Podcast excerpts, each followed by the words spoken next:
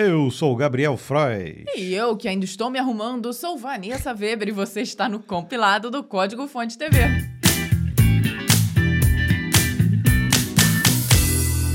Tô me ajeitando e tô novamente aqui com o meu pretinho básico da Insider e nós vamos ter sorteio hoje de Vale Compras para quem comentou hashtag Insider no último compilado. Nós estamos assim, gatões e muito confortáveis com a nossa Tech T-Shirts, que são anti-odor não desbotam com as lavagens e que não precisam ser passadas. Grande vantagem, né? Uhum. Nós adoramos esse modelito e usamos para valer em praticamente todas as ocasiões. Agora, se você é fino e elegante, gosta, ou então precisa mesmo usar aquela camisa social ou terno, a Insider também tem uma excelente opção para você, a Undershirt. Ela é a melhor pedida porque ela não é uma camiseta comum. Ela é anti-odor e tem um design anti-suor, para evitar aquelas manchas, sabe aquela pizza na camisa? Ninguém merece isso, né? Olha, eu já trabalhei de camisa social no centro do Rio de Janeiro, pleno verão. Sair para almoço em pleno verão é justamente pizza na certa. Pena que na época não tinha a undershirt para me salvar. Mas agora tem, e você ainda pode aproveitar o cupom código 12 para comprar com desconto no site da Insider. O link, como sempre, está na descrição desse episódio e daqui a pouco a gente volta para fazer o sorteio especial do Vale Compras por um outro assunto, né? Muita gente que nos acompanha já passou daquele primeiro estágio de conhecimento sobre desenvolvimento. Já conhece a base e já até atua no mercado, mas está querendo subir mais um degrau. Então eu te pergunto aqui, você sabe quantas grandes empresas e projetos utilizam tecnologias como o Docker, o Apache Kafka, Elastic Stack? E você, como é que tá aí com o conhecimento dessas tecnologias? Conhece? Não? Então, a gente vai te ajudar com isso. Vai rolar dos dias 29 de janeiro até dia 5 de fevereiro, anota aí, a imersão Full Stack e Full Cycle. Ela é online, 100% gratuita e prática. Quer praticar, né? Então, vai lá. Você vai aprender é, a criar um sistema e-commerce baseado em microserviços. A inscrição é feita no link que nós deixamos também aqui na descrição do episódio. E vão ter outras tecnologias sendo utilizadas nesse projeto, como Golang, Nest.js, Next.js, Prometheus e Grafana. Então aproveita que é uma super oportunidade de aprender e deixar o seu perfil mais atraente para acessar aquelas vagas mais desejadas.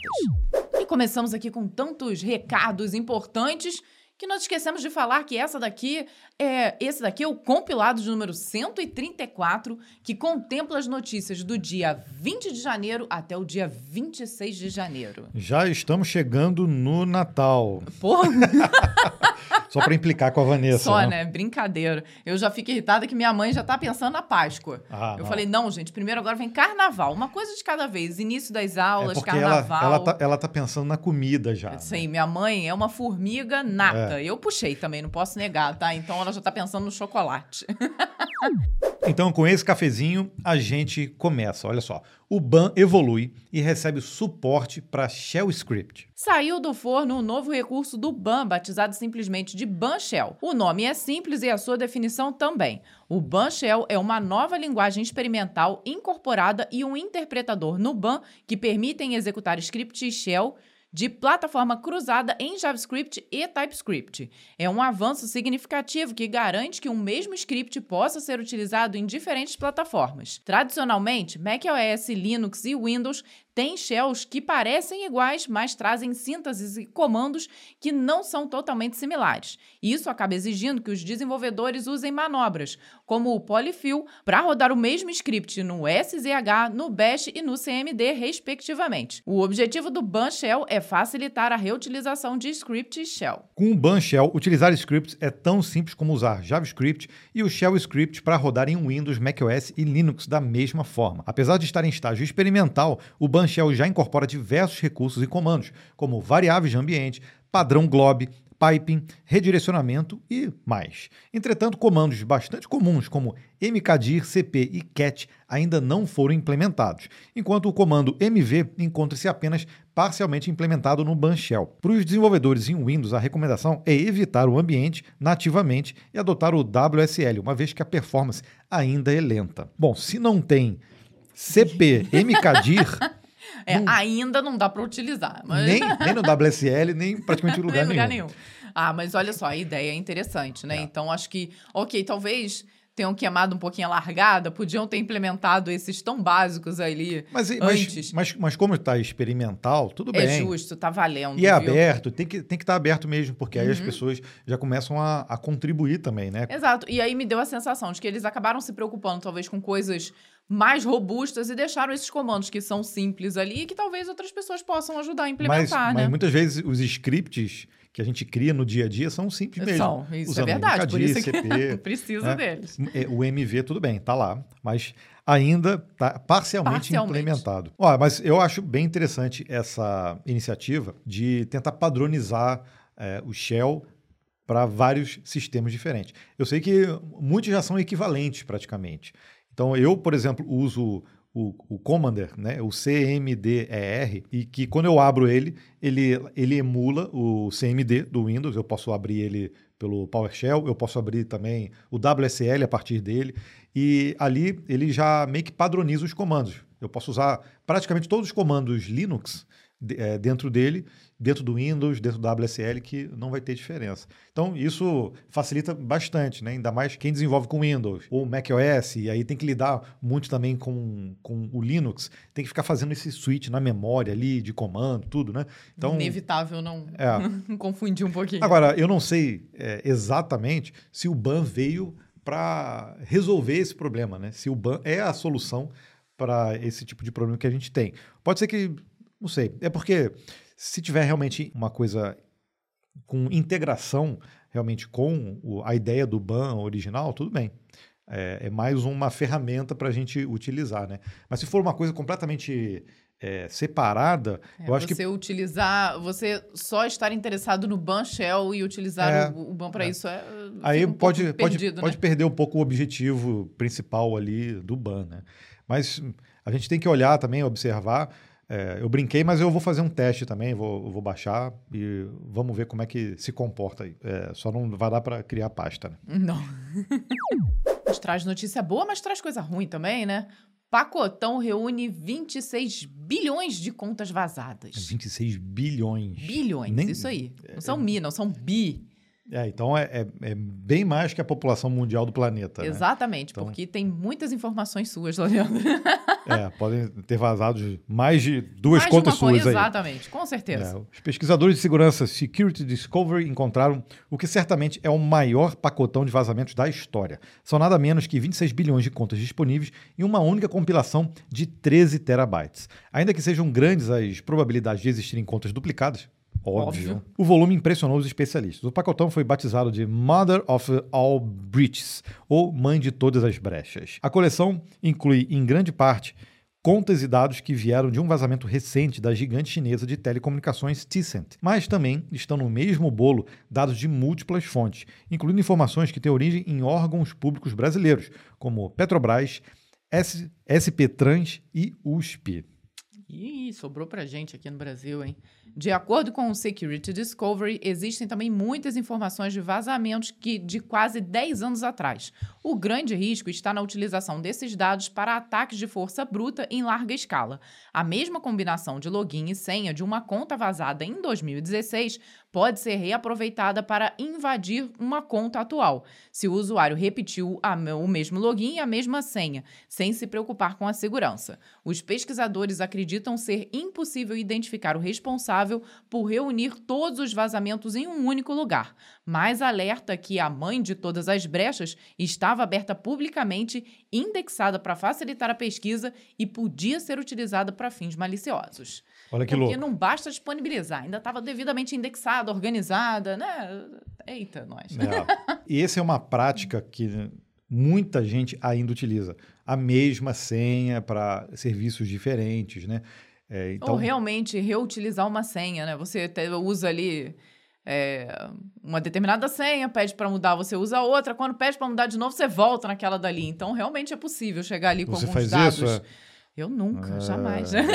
Achei estranho essa. Achei estranho, essa- Ah, não, Gabriel, nunca, nunca na Hum. sua vida. Hum. É, pois é. Então, por isso que é importante usar algum sistema de gerenciamento de senhas, tá?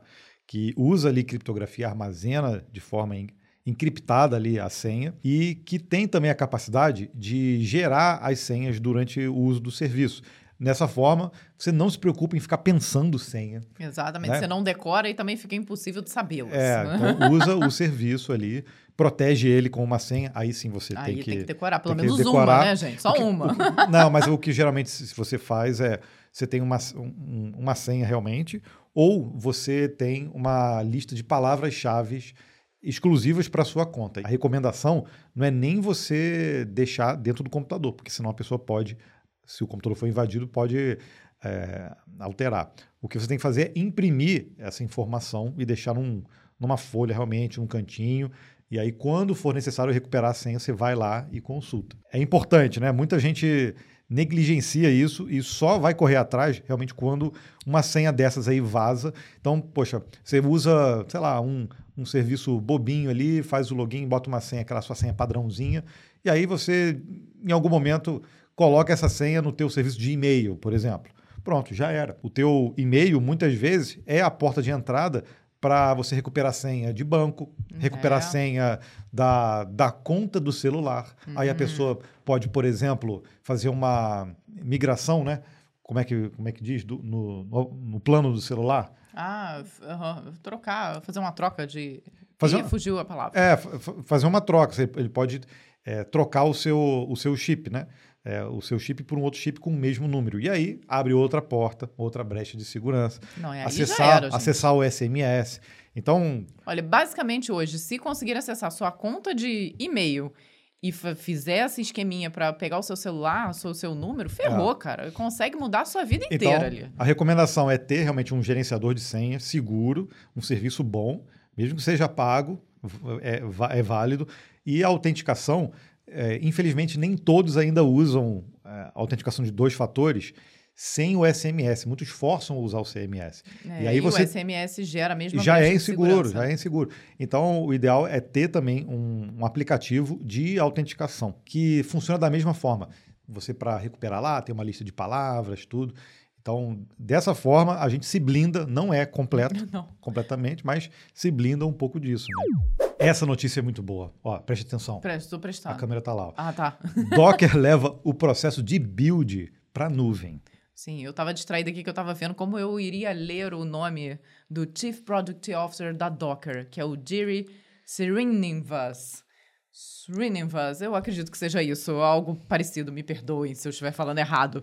Disse verdades essa semana ele. Entre aspas, os tempos de build estão cada vez mais longos à medida que o software se torna mais complexo. Para agilizar esse processo, foi criado o Build Cloud, um serviço do Docker que roda na nuvem para agilizar builds locais. De acordo com o executivo, foi possível reduzir drasticamente o tempo de build local. Srinivas mencionou um cenário em que o tempo caiu de 20 minutos para apenas 110 segundos. Entretanto, ele também confirmou que o Build Cloud pode não ser adequado para todas as situações, principalmente naquelas em que o build local já é rápido e pode ser realizado entre 30 e 90 segundos. Nesses casos, não compensa utilizar a ferramenta. O Build Cloud usa recursos de nuvem e um cache inteligente de build compartilhado entre equipes de desenvolvimento. A Docker pretende aprimorar a ferramenta no futuro para que o usuário possa selecionar um tamanho diferente para o cache. O serviço foi pensado para se integrar com ferramentas de CI e já está embutido no Docker Desktop. O recurso também foi incluído gratuitamente em todos os planos Docker já existentes. Entretanto, existe uma alocação limitada de minutos do Build Cloud. Os assinantes que passarem desse limite serão cobrados. Snivas, Snivas, acho que é isso, explicou a proposta. Temos a oportunidade de oferecer aos desenvolvedores uma maneira de recuperar o tempo sem realmente alterar seus fluxos de trabalho e suas ferramentas. E aí eu te digo, a que custo? A que custo? Bom, pois é, isso aí é que estamos aguardando para ver. não, quando a gente Exatamente. fala em nuvem, serviços de nuvem, a gente fala de uso de processamento. Você vai terceirizar o processamento, não vai estar na Uhum. máquina ali, mas vai estar é, na nuvem. E esse processo, assim como o GitHub Actions, por exemplo, a gente pode usar gratuitamente, você tem- mas você tem um limite. Quando você começa a usar realmente profissionalmente, com equipe, você precisa fazer build o tempo inteiro, a gente é, rapidamente percebe que aquele limite ali dele é atingido e aí você É, precisa é pagar. Mas aí você já tem o, o experimento é, do benefício. Exatamente. E aí fica difícil depois você falar, cara, eu dependo É, disso, é. me ajuda, então eu tenho que usar. Agora, é a forma deles realmente colocarem esse tipo de, de serviço disponível, né? Não tem jeito. Eles realmente colocam ali de forma limitada para você testar. Você, enquanto pessoa, desenvolvedor, enquanto empresa também, vai conseguir mensurar se vale ou não a pena fazer o pagamento. É. Valendo a pena, se todo mundo sair ganhando, ok, a gente fecha Sim. a conta. Mas aí eu boto uma pulguinha atrás da hum, orelha. Hum, Até que ponto, então, a, a Docker vai continuar aprimorando essa ferramenta de build para nuvem e deixar de lado o build local, que pode também ser otimizado? Você acha que não? Hum, tan, tan, Entendeu? Aí começa a vir interesses comerciais. Óbvio que é genuíno, mas a parte de, de build local tem, tem que continuar sendo aprimorada também. Uhum. Eu, eu entendo que as coisas vão avançando, as coisas vão ficando realmente mais lentas, mais pesadas, mas, uhum. de qualquer forma, a, a parte da máquina, é, do desenvolvedor, é, da empresa, tudo isso precisa também ter uma otimização, né? Não estou dizendo que eles não fazem, só estou dizendo que, poxa, tem que pode gerar ali um conflito, um conflito de interesse ali, lá é, no futuro. É, e eu acho que até um, muitas empresas vão realmente passar a utilizar esse build. Pela descrição, eu acho também que, por exemplo, quando você faz um, um build ou você vai criar a imagem é, de um container Docker a primeira vez, ele, ele, o processo realmente é mais lento. Mas uma vez que aquilo já está criado, você duplicar o container, uhum. tudo, obviamente isso vai depender da tua aplicação também, né?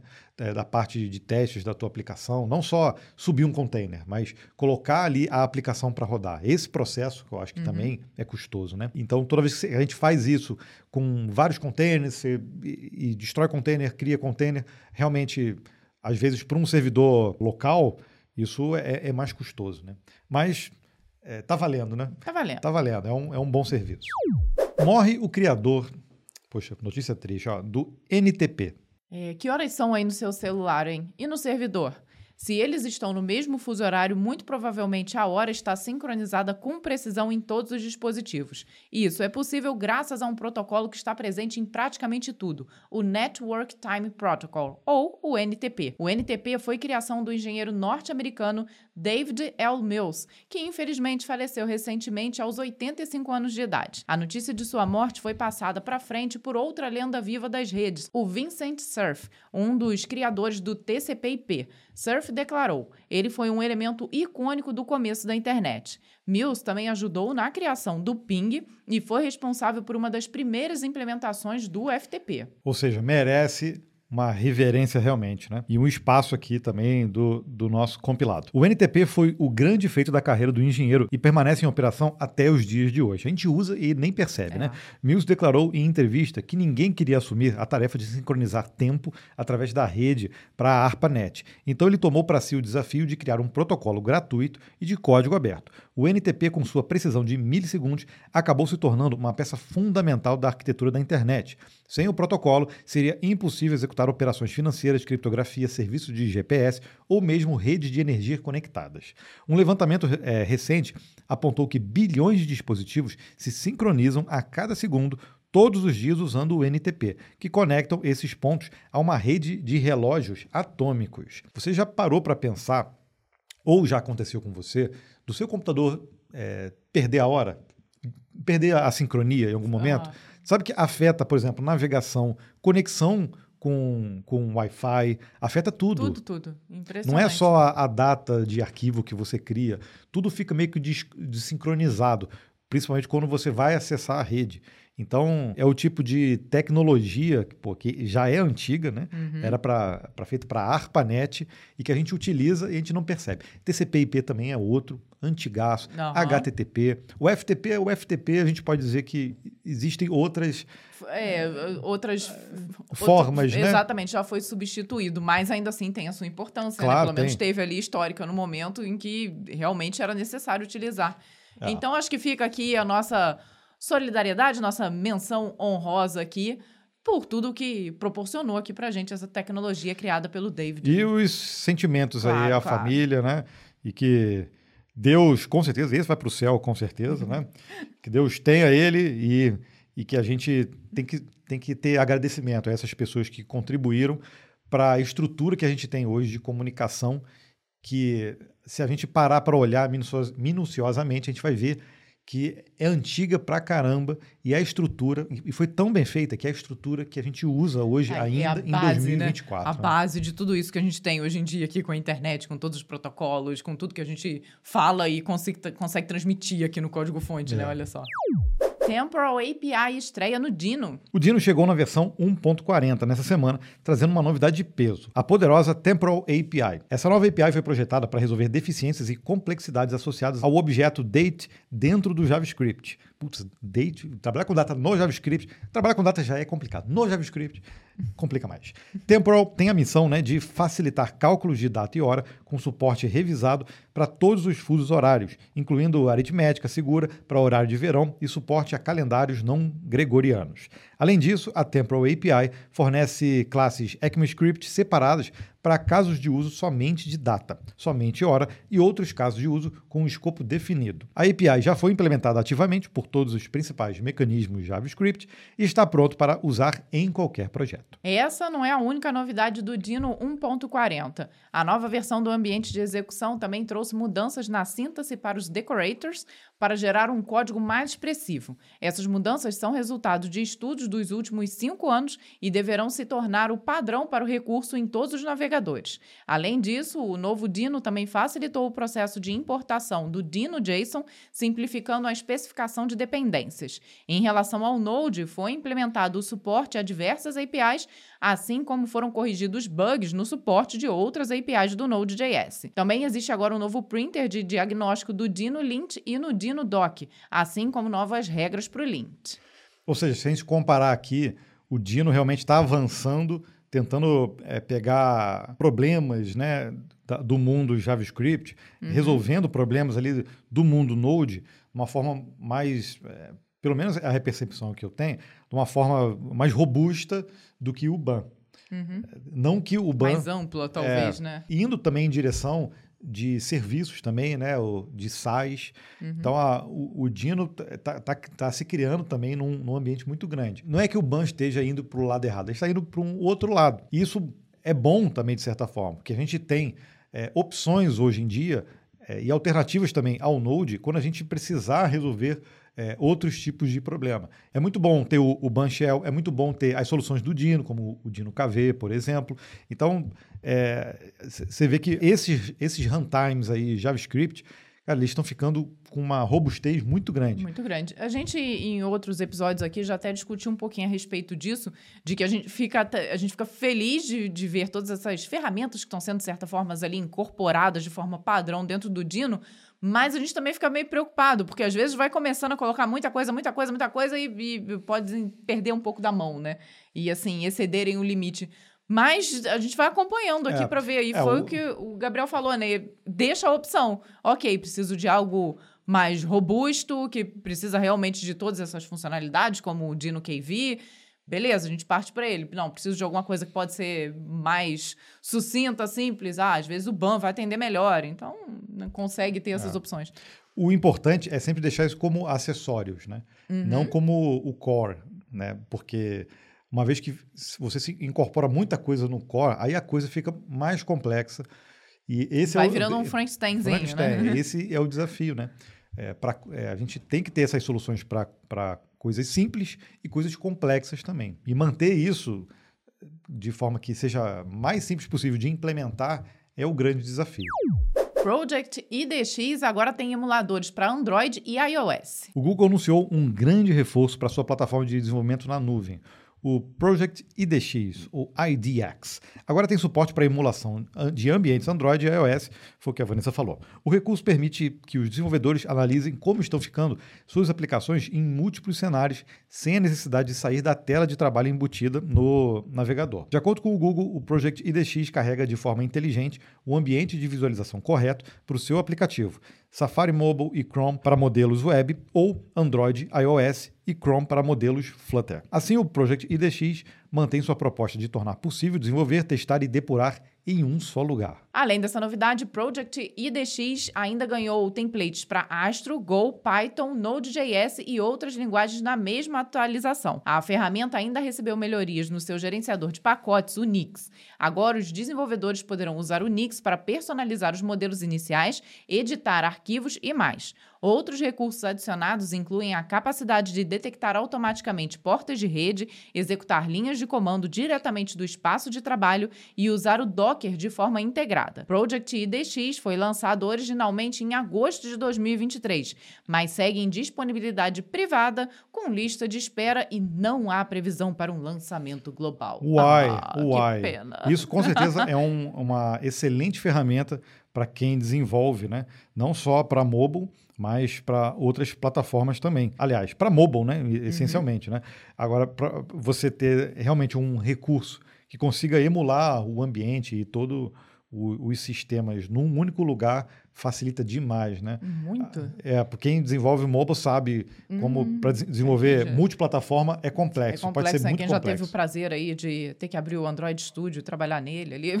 é, às vezes o nível de personalização, por exemplo, quem usa o Kotlin, eu acho que não, mas quem usa, por exemplo, o Flutter, em alguns momentos precisa ir lá no Java mesmo, por uhum. exemplo, se você está desenvolvendo com Android, precisa ir lá nos arquivos Java que tem no projeto para poder fazer implementações direto ali, né? Direto no core, né? Existe essa interoperabilidade, né? De certa forma. Então a, a gente vê que quando tem ferramentas que conseguem unir tudo, facilita demais no dia a dia. Agora tem que ver se isso também é, não foi lançado ainda por conta do, do peso, né? Em relação é. a, a, a, processamento, memória, uso de memória, uhum. esse tipo de coisa. Porque quem desenvolve mobile cara, geralmente tem que ter uma, uma super máquina para conseguir tem. usar tantos emuladores, né? Uhum. Quer ver só? A gente pode fazer uma pergunta. Se você é desenvolvedor mobile, descreve aí a configuração da sua máquina nos comentários. Aí a gente faz um comparativo. e se você não for, descreve também. Diz, também, ó, que aí a gente compara. Não, a gente, gente compara. eu trabalho com back-end e essa aqui é a minha máquina. Eu trabalho com mobile e essa aqui é a minha máquina. A gente vai ver ali. Agora, falando em desenvolvimento em todas as plataformas, o Flutter mostra crescimento. Saíram os números anuais do Flutter e eles foram bastante positivos. De acordo com o levantamento oficial de seus administradores, o Flutter apresentou um crescimento de 23% entre janeiro e dezembro de 2023. Na prática, o volume de pacotes disponível saltou de 38 mil para 48 mil em 12 meses, apresentando um gráfico de crescimento constante. Além disso, foram registrados também 700 mil desenvolvedores mensais ativos em janeiro de 2024. Vou repetir esse número, ó. 700 devs mensais ativos. Não, 700 em... não, Gabriel. 700 mil devs. Então vou repetir esse número. Isso. 700 mil desenvolvedores mensais ativos em janeiro de 2024. Ander Dobo, gerente global de produtos, celebrou as marcas. A equipe do Flutter continua interessada e comprometida em apoiar esse crescimento no futuro e permitir que os desenvolvedores construam e contribuam com o Flutter e o Dart. O levantamento anual também apontou sete novos pacotes favoritos para os desenvolvedores. O objetivo dessa relação é destacar os pacotes que demonstraram qualidade, popularidade e envolvimento da comunidade. São eles Flame, um mecanismo de jogo 2D de alto desempenho para Flutter, o Flutter Animate, uma biblioteca de animação que simplifica animações complexas, Riverpod para o gerenciamento de estado do aplicativo, Video Player para integrar reprodução de vídeo em aplicativos Flutter, macOS UI focado em desenvolvedores para macOS, o FP Dart para programação funcional no Dart e, por último, o Flutter Rust Bridge, que permite que um código Rust nativo interaja com o Flutter. Esse é maneiro, hein? Poderoso. Isso é legal, viu? A, a, a parada do Flutter, você vê no próprio canal deles no YouTube, eu acho uma parada tão gamificada, as coisas que eles fazem, é tudo é muito diferentão, assim, da, de outras plataformas, que essa coisa deles é, não sei se é o caso, né? Mas, pô, se eles fizessem, por exemplo, uma premiação anual para as libs, para esses pacotes, né? É, ou co coisas que, que são novidade, isso eu acho que é um incentivo ainda mais, né? Se Sim, fosse para quem está desenvolvendo e uma, criando. Uma premiação, né? Para esses pacotes mais baixados, os que têm mais crescimento, os que são mais inovadores. Eu acho, eu acho legal Mas esse tipo o, de é, coisa. O fato deles anunciarem isso, colocarem ali, só de disponibilizar essa é. lista e justamente colocar ali, ah, não é só pelo mais popular, é o que, pelo que entrega mais ali, tem um maior envolvimento com a comunidade já é uma certa premiação, né? Não é qualquer plataforma que faz esse tipo de reconhecimento. E se você desenvolve em Flutter, eu quero muito saber de você. Se você está satisfeito com a tecnologia, se ela atende aí às demandas dos seus projetos, é sempre muito bom saber como anda essa tecnologia, porque do lado do desenvolvimento do Google a gente só vê crescimento, né? E a gente tem que a gente quer ver também no mundo real aí como anda o mercado, é, se você, por exemplo, se você atua para fora do país, consegue é, grandes, boas oportunidades aí para projetos de fora, deixa aqui nos comentários. Ai, não podia faltar, né, gente? Temos que falar de inteligência artificial e o PayPal está preparando ferramentas de IA. O PayPal está sob nova direção. O executivo Alex Chris assumiu, Chris com dois S, assumiu o comando da empresa em setembro passado com a missão de revitalizar a plataforma de pagamento. Os primeiros frutos estão sendo prometidos agora na forma de produtos integrados com IA. O atual CEO da PayPal explicou o que está vindo por aí. Os dados que temos e a nossa capacidade realmente de ver o que as pessoas compraram e saber o, o que os comerciantes estão tentando atingir, é aí que penso que a IA é a grande oportunidade para nós. A proposta é criar uma ferramenta que conecte vendedores com novos clientes baseado em seu histórico de compras. Entretanto, Alex Chris não ofereceu uma data específica para o lançamento da ferramenta. Outra novidade seria o chamado recibo inteligente, que permitiria a recomendação de itens personalizados aos compradores. Essas recomendações seriam incorporadas nos recibos de compra enviados por e-mail, junto com uma recompensa em cashback. Novamente, não foi mencionada uma janela de lançamento para o novo recurso. As ações do PayPal caíram mais de 22% desde janeiro do ano passado. O anúncio das iniciativas de IA da empresa não provocou alvoroço entre os investidores e os papéis voltaram a cair. Segundo Andrew Hart, analista da BTIG, o anúncio do PayPal, na verdade, corresponde a produtos que os investidores achavam que a empresa já deveria estar desenvolvendo. É, confesso então, que eu concordo com eles, não achei nenhum super super anúncio e, nossa, que super é, uso isso, da inteligência isso artificial. Isso aí tem um nome, PayPal, se chama remarketing. É. Agora, realmente, o, o PayPal tem os dados. Agora, até que ponto isso também obviamente tem que alterar os termos de serviço, porque são informações ali de compras, de valores. Será que você quer realmente que o PayPal use isso para alimentar e para conhecer ainda mais o seu comportamento. Tudo bem que a gente acaba fazendo isso com outras plataformas, né? Como o Google. É, tudo. mas o PayPal aqui vamos partir do princípio de que todo mundo utiliza ele como um meio de pagamento, uma forma de pagamento. Então, a partir dali agora vai utilizar então, tudo que você tem de informação é... para trás na sua vida para então, esse é, fim, né? Então, uma vez a gente a gente usa ele uma forma como um, intermediário ali para executar, fazer é, atividades de pagamento. E por debaixo dos panos, você não sabe exatamente o que ele faz. Agora, agora a gente sabe que ele vai treinar uma inteligência artificial para te recomendar produtos. Mas será que ele não vai usar isso para olhar o comportamento? É, de, de um, um, grupo como um todo. Então, eu acho que tem uma coisa de privacidade Sim. aí. É, porque, porque poxa, assim, é uma coisa. É, é, é como se. É o equivalente você estar tá num aplicativo do seu banco e você. Eu ia falar exatamente é, isso. E você está mexendo ali, você compra coisas ali, e seu banco está coletando informações para depois ficar te recomendando coisas que é, não necessariamente. Produtos que não são relacionados ao é. papel do banco. Ele é. não vai te, te, te dar um pique. Quer comprar um pique? Nossa senhora, essa daí eu tirei não. lá do fundo. Não, ah, não, não, ele é vai te oferecer, sugerir... Não é só oferecer não, serviços Exatamente, bancários. Banco. Ele vai ali, na verdade, saber, ah, não, a Vanessa gastou 200 reais na sapataria, então agora eu vou vender para uma outra sapataria que ela gastou dinheiro lá. Olha só, é, então, é, né? É, não, a Vanessa tá lá no débito esse mês ali, ela comeu pizza na pizzaria, ela foi e, e usar esse tipo de informação para vender para terceiros. vender para terceiros. Exato. Então, me parece uma coisa meio estranha aí, né? Mas vamos ver, né? Ainda não, ainda não tá no ar, pelo visto, também os investidores já não agradaram muito, pode ser que nem vá para frente nada disso, né?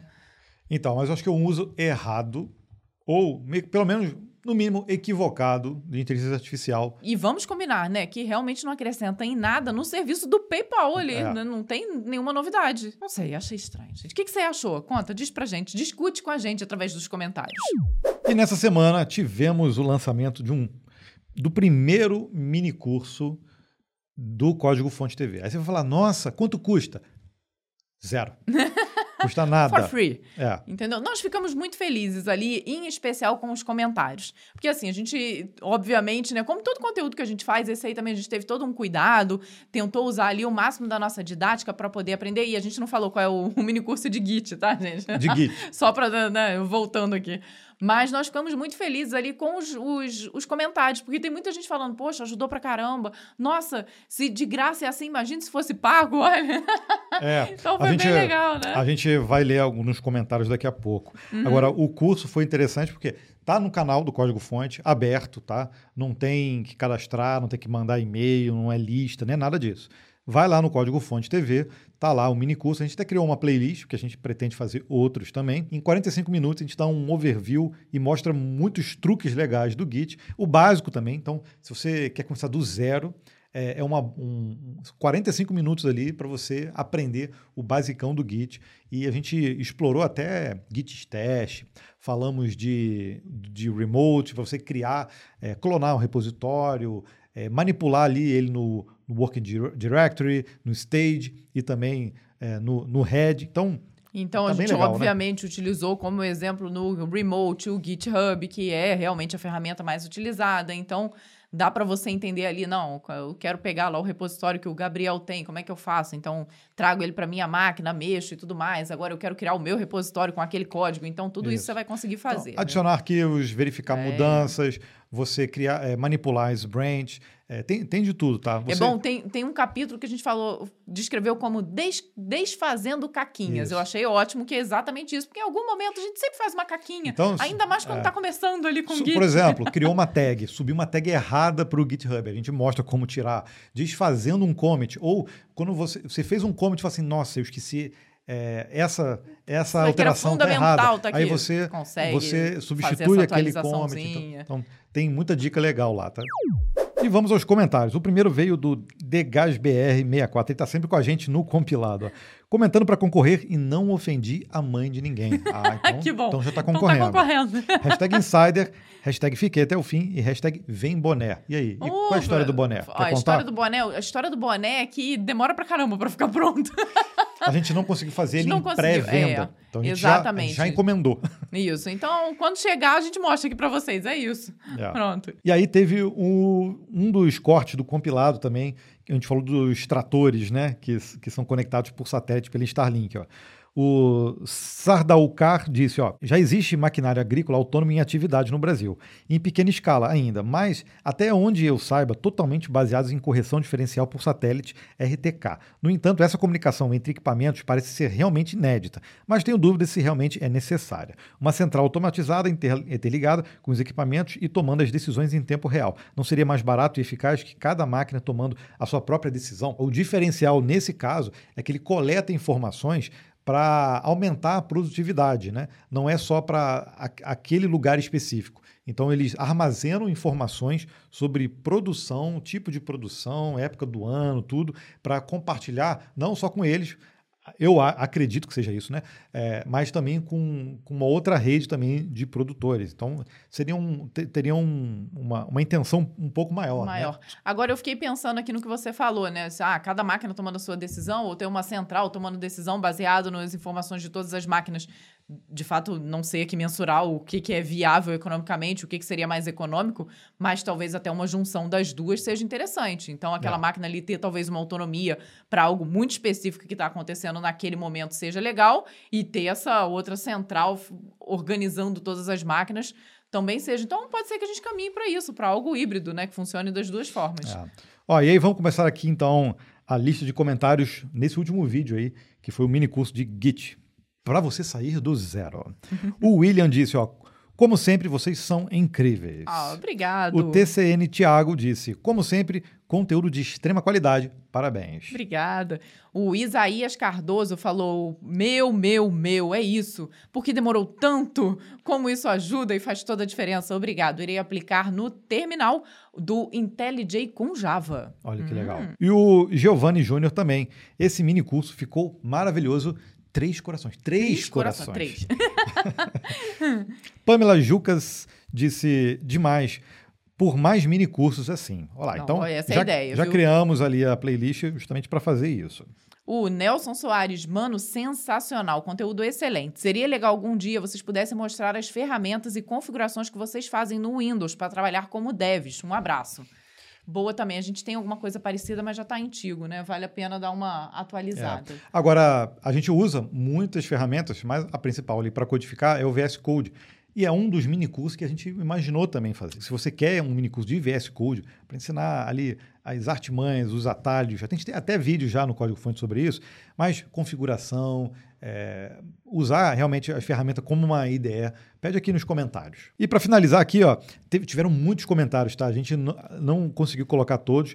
Inclusive, enquanto a gente está gravando, teve comentários lá que a, a gente não conseguiu incluir. Mas sempre elogiosos, né? Que, o que surpreendeu que é bom, a gente. Uhum. É, o Ricardo Lima disse assim pra gente, ó, cara, vocês são incríveis, uma inspiração. E eu também teve muito comentário no LinkedIn, né? Porque a gente uhum. divulgou o vídeo do minicurso no LinkedIn e a galera também elogiando, marcando muita gente. Então, é, pô, isso também surpreendeu, né? É legal, né? Porque aí espalha. Porque o Git é uma tecnologia que eh, se intercala, independe de onde você está trabalhando, se você é dev back-end, front-end, se é QA, tudo, cara, DevOps, todo mundo está utilizando é. o Git. Então, realmente, precisa, precisa. É, é um dos fundamentos base hoje para a gente é saber trabalhar com esse tipo de versionamento. Então, por isso nós criamos esse curso, né? Exato. E se você curte o compilado, eu te convido então a fazer parte do Clube dos Compiladores. Só para você ter noção, aqui no canal do YouTube, do compilado, é um canal exclusivo. Você clica lá no botão Seja Membro, você tem três níveis ali de assinatura e você pode, com a assinatura mais básica mesmo, já fazer parte do, do Clube dos Compiladores. Você ganha ali emoji, você ganha os selinhos nos comentários, você fica em destaque né, dentro do canal do compilado. Além disso, você também concorre a, mensalmente a sorteios aqui. Inclusive, hoje vamos ter também sorteio. O que não falta hoje aqui é sorteio, gente. Sorteio para quem faz parte do Clube dos Compiladores. Então, se você está no Spotify, é muito bom também saber que a gente está bem no Spotify. É, dá lá as cinco estrelas, é, clique em seguir a gente. Já, já são mais de 11 mil seguidores aí no nosso Spotify. Mas para fazer parte do Clube dos Compiladores, tem que vir aqui para o YouTube, tá? Uhum. Clicar lá no Seja Membro, faz a sua assinatura. Você ajuda a manter esse compilado aqui semanalmente, em vários formatos diferentes e ainda ganha um, um beijo aqui do ICDF. Um beijo super especial e concorre ao sorteio que daqui a pouquinho a gente faz, porque primeiro nós vamos. Qual vai ser a ordem de sorteios, Gabriel? Já chegamos nos sorteios? Vamos lá, chegamos. chegamos. Né? Vamos com o sorteio é, do compilado mesmo, da camisa. Um padrão, uhum. né? Se você não sabe para participar desse sorteio, que aí engloba todo mundo, tá? É só você comentar no episódio completo do compilado. Qualquer comentário que você fizer, fala de alguma notícia, conta alguma experiência, ou coloca simplesmente a hashtag Vem Camisa e você já está concorrendo no compilado seguinte. Então, vamos ao sorteio? Sorteio de camiseta do compilado essa semana. Sim, essa semana é camiseta do compilado. Às vezes okay. a gente faz camiseta surpresa do código fonte, inventa outro sorteio, mas hoje é camiseta do compilado. Então tivemos aqui 142 comentários. Vamos ver o vencedor. Foi Pablo TDVSM. Interessante ver a OpenAI se posicionando ativamente para proteger a integridade das eleições, mostrando responsabilidade com o impacto da IA. Hashtag vem camisa e hashtag insider. Pablo, parabéns, concordo com você. Realmente foi um, uma, boa, uma boa ação feita ali para a OpenAI. Vamos ver como é que ela vai decorrer ao longo das eleições, né? Porque realmente vai ser necessário que ela intervenha e tenha esse cuidado. Eu vou entrar em contato com você através do seu próprio comentário, viu? Para você passar os, as suas informações para contato.códigofonte.com.br. Agora sim, o sorteio do Vale Compras no valor de 160 reais para você ir lá na lojinha da Insider e ficar lindão, assim, cheiroso. Cheiroso. Eu tô cheiroso. Me, tá me cheira, Vanessa, eu tô cheiroso. Tá, tá mesmo. Aí. Eu tô cheiroso. Inclusive, hoje nós estamos fazendo, na gravação, 22 anos de casamento. Ah, que lindo. Beijinho, Gabriel. Vai lá, tô cheiroso, tô cheiroso. Tá cheiroso, Gabriel. Mas isso não interessa. Não, não, interessa vamos ao sorteio. É quem ganhou aqui o sorteio da Insider e foi o Johnny VV. Tá sempre com a gente, o tá Johnny. Tá sempre. Olha lá, viu? parabéns, Johnny. Fim de semana oficialmente startado. Essa coisa de IA e eleições ainda vai gerar muita treta ainda, olha, ou Viu? o contraponto aí. o quanto antes se criar e popularizar uma ferramenta de identificar com 100% de acurácia conteúdo gerado por IA, melhor. O importante é ter algo de fácil usabilidade e de fácil acesso para que se espalhe o mais rápido possível. É exatamente, você tem que dar espaço para as informações fluírem. Aí Aí a coisa É o que funciona realmente melhor. funciona, né? Porque às vezes, ah, não, vai ter ali um identificador, você tem que passar a imagem para um programa, não sei o quê. Cara, a maioria das pessoas É. não vai fazer isso, entendeu? E aí o Johnny colocou hashtag vem camisa, hashtag insider, hashtag sou um compilador, hashtag hidrate-se, hashtag fique até o final. Ele usa todas. Todas as hashtags. Johnny, eu vou entrar em contato com você através do próprio comentário para você. É, na verdade, só mandar o seu e-mail mesmo para mim, para eu te enviar o Vale Compras da Insider para o seu e-mail. Então, o e-mail é contato.códigofonte.com.br. Eu espero que você aproveite. Agora, se você não teve a sorte do Johnny, aproveita o nosso cupom de desconto, que tá ali, o código 12, para você fazer também a sua compra lá no site da Insider com um desconto nosso, viu? O link também tá na descrição, então ajuda, clica no link que ele já aplica automaticamente o cupom. Mas se você é, comentar hashtag insider nesse episódio, nesse aqui, ó, Nesse, 134. de agora, aproveita, no pausa, próximo, comenta. No próximo vai ter sorteio Mais de novo. um sorteio, viu? tá? Olha só. Então você às vezes aproveita, você pega o cupom, você usa o nosso, você Cupom de ganha, desconto. é, vai que você ganha o vale compras, você usa o nosso cupom de desconto e aí você renova lá o guarda-roupa. Dica, dica pro Johnny VV quando ele for usar o Vale Viu? Compras. Ó, fica aí, ó. Adiciona lá, O adiciona o nosso cupom também. tá? Agora sim, vamos ao sorteio do Clube dos Compiladores. Não acabou não, viu, Gabriel? A gente já falou aqui como é que funciona para você participar desse sorteio. Você precisa ser um dos nossos membros e ele acontece sempre no último sábado de cada mês. Ou seja, hoje tem sorteio. E hoje nós vamos sortear um um livro que particularmente a gente gosta bastante, a gente já até falou dele no canal, no Código Fonte TV, que é um livro para ajudar na sua produtividade. Ele é, baseado na metodologia GTD. Get Things Done. Uhum. O livro se chama A Arte de Fazer Acontecer. É um livro muito bom sobre produtividade, tá? Dá, um, dá realmente um estalo na mente. Ajuda, é um livro do David Allen. Então eu espero que você que ganha e aproveite, assim como a gente, algumas das, das formas como ele organiza a sua vida. E esse Te sorteio ajuda. aqui, especialmente, eu faço no Python. Porque aí ele consegue pegar a lista de todos os compiladores ali, Devidamente atualizada. atualizadas, Que e a aí gente ele faz... descobriu que o YouTube implica com a gente, a gente mandava beijo só para alguns e não para todos. Olha só. É. E aí, quem ganhou foi o Luciano. Ó, o Luciano, tá aqui a, a carinha dele aqui, esse é o, é o link dele, né, do... Deixa eu copiar aqui. Ele, esse é o link dele lá do YouTube, a gente sabe aqui qual é o username dele agora. Se a gente voltar aqui, ó, tem todos os dados dele aqui, ó. Ele é compilador a 2,800, é, 800, não, 83.871 meses. Eu adoro a precisão, viu? Não, seria 2,83871, né? Não é mil, Medo, né? é, não, Viajando não são mil, é. é. E então ganhou esse livro do Get Things Done. Parabéns. Luciano, espero que ele realmente te ajude, assim como me ajudou, viu? Eu conheci essa metodologia alguns anos atrás e achei muito, muito interessante. Então, eu acho que você vai gostar desse livro depois você conta pra gente. E vou entrar em contato com você através das próprias menções ali na aba de comentários ali para você poder mandar os seus dados e a gente te enviar esse livro, viu? E muito obrigado por ser aqui um membro nosso e ajudar a gente a trazer semanalmente o compilado, a vida aqui, né? Espero que você tenha curtido esse episódio. O meu café acabou. Eu também. A minha garrafa d'água não está aqui, mas eu já tomei meio litro de água hoje. Está ali na frente ali do computador. Estou, estou de prova. Então, hidrate-se, tá? E a gente se vê no próximo episódio. Até lá, viu? Uma ótima semana para todo mundo. Tchau, tchau. Tchau, tchau.